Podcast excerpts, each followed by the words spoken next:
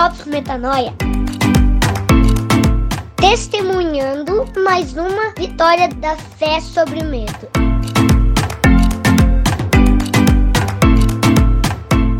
Oi, gente, Mário Moraes por aqui, com a voz meio para baixo, né? Meio fanha, porque eu tomei vacina ontem, então tô tendo um pouquinho de, de reação ainda. Então, desculpa pelo contraste da vinheta super animada e a minha voz meio grog, porém feliz, porque a vacina é um privilégio. Eu tô muito feliz de ter tomado a segunda dose. Mas vacinas à parte, o tema de hoje é: se eu fizer tudo certo, tudo dará certo. Será? Será mesmo? Você já se pegou em algum momento da sua vida em que tudo azeda, ou pelo menos alguma coisa, algumas coisas realmente importantes para você azedam, e aí você pensa: onde foi que eu errei? Parando para pensar, o meu tom de voz hoje afetado até combina com o tema do episódio, que vai fazer muito mais sentido para quem está experimentando ou já experimentou um estado de sofrimento, de luto, às vezes não um luto literal, né? Mas um luto de, de algo na vida, de um relacionamento, é, de, de os filhos saindo de casa, de perder o trabalho, enfim. O episódio de hoje é para você que já se viu perdido tentando co controlar pessoas, tentando controlar fatos para impedir que algo, entre aspas, dê errado, né? Com isso. E aí eu já começo com essa provocação do que, que é o nosso conceito do que é dar errado, né? Quando a gente pensa que, que um trabalho deu errado, a gente pensa que ele foi finalizado, né? Como se o fim das coisas fosse em si ruim. Como se o nosso papel na Terra fosse garantir a estabilidade das coisas, a estabilidade da cidade onde eu moro, a estabilidade do meu emprego, a estabilidade do meu relacionamento, como eu tanto falei. E mais, a gente acha que porque uma coisa começou com revelação de Deus, ela só pode ser de Deus se ela durar a vida inteira, né? E isso, na minha opinião, é uma tremenda armadilha e eu vou te contar é, com bastante informação histórica e teológica hoje, porque eu tô meio nerd, me inspirei no Rodrigo, sobre esse assunto, sobre transições, sobre Será que dá certo? É tudo estar estável? É tudo permanecer sem se transformar? Sem, entre aspas, fechar um ciclo? A gente tem uma mania estranha, né, de associar dar certo a não sofrer ou a não morrer, como eu falei. Só que é meio esquisito, especialmente para um cristão pensar isso, porque a gente teria que pensar que, sei lá, os discípulos deram errado, porque eles morreram torturados. Martin Luther King deu errado, Joana Dark deu errado. Sabe, Cristo errou? Faz uns dois dias que eu acordei com uma frase na minha cabeça e ela não sai de jeito nenhum. A frase é: Se comerdes desse fruto, certamente não morrereis.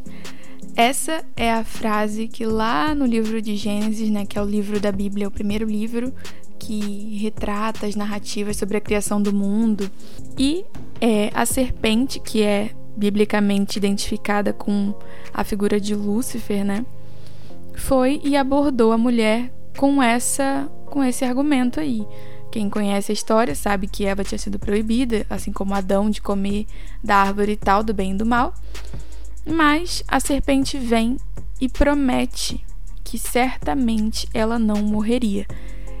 E é curioso, porque existe um paralelo muito interessante com, esse, com essa mesma frase quando Pedro, às vésperas da crucificação de Jesus, chamou Jesus quando ele falou que estava tava chegando a hora dele apanhar, dele ser torturado, dele sofrer em Jerusalém. Enfim, ele falou que seria morto. E aí Pedro foi lá e disse: Tem compaixão de ti, Senhor, isso de modo algum te acontecerá. E imediatamente Jesus disse: Arreda Satanás. Ele se referiu diretamente à pessoa é, que habitava a serpente da mesma forma. Acho interessante o paralelo nesses dois versículos porque a mensagem, né, identificada com a figura de Satanás é a mesma. Certamente você não morrerá. Se poupe da morte. Seguindo o rumo da prosa, tem um fato interessantíssimo que eu não sei se você sabe que é o simbolismo da serpente para culturas dos quatro cantos do mundo, que é extremamente parecido. Seja lá na antiguidade, na cultura iorubá na África, no Egito também na África, é, a cultura maia, para os gregos. É interessante que nos quatro cantos do mundo a serpente ela é lida como, um, como aquele ente sobrenatural que conecta a vida e a morte, que seria a guardiã da vontade divina acerca desses assuntos de mortalidade e imortalidade. Não é à toa que a serpente também está no símbolo da medicina, até da Organização Mundial da Saúde, guardiã né, a nível internacional da saúde e vida humanas. E o que isso tem a ver com dar errado, dar certo, ciclo e tal? Eu achei muito interessante que fosse o animal que simboliza o domínio entre a morte e a vida e a vontade de Deus sobre isso que tenha se apresentado, né, lá no, em Gênesis para Eva. Será que é uma coincidência Satanás aparecer em forma de serpente em Gênesis, em Apocalipse, sempre tentando fazer as pessoas evitarem a própria morte? Como se o guardião da responsabilidade de fazer cumprir a vontade de Deus acerca desse assunto se rebelasse e tentasse trapacear, dizendo: não morre não, se poupa, seja lá às vésperas da crucificação, como a gente falou, seja a Eva no, no Éden, seja no deserto, falando transforma a pedra em pão, arrisca sua vida que Deus vai te salvar, sempre Satanás incorpora essa força que conta pra gente que a morte é algo a ser evitado. E agora vem a metanoia. Que interessante que o Salvador do mundo viesse com a missão de morrer e ressuscitar no terceiro dia.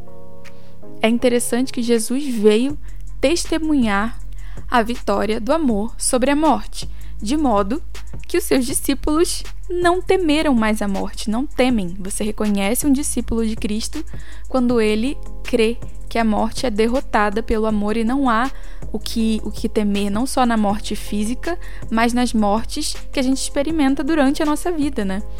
Todo o legado de Cristo tem a ver com entregar a vida, abrir as mãos, desapegar de bens, de família, de status, de qualquer coisa que a gente morra de medo de perder. Não é à toa que o amor lança fora todo medo, né? É como se a serpente, incumbida de manifestar a vontade de Deus acerca da morte, da vida, tivesse se rebelado para covardia, né? De negar essa morte, negar que os ciclos se fecham, negar que isso existe é, em Deus.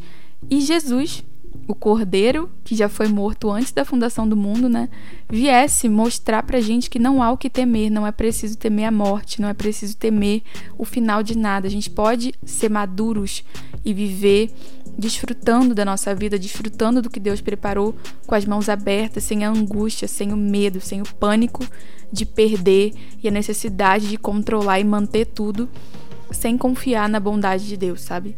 O Drops de hoje é um convite para que você atravesse qualquer transição com paz, com serenidade, de quem sabe quem é, de quem não precisa viver a vida de forma mesquinha, financeira ou emocionalmente, de quem precisa viver se poupando é, do que os outros podem fazer com você. A gente foi escolhido para representar na humanidade esse grupo de pessoas que não temem, não temem o porvir, não temem o luto, não temem porque sabem que tudo que morre por amor não pode permanecer morto.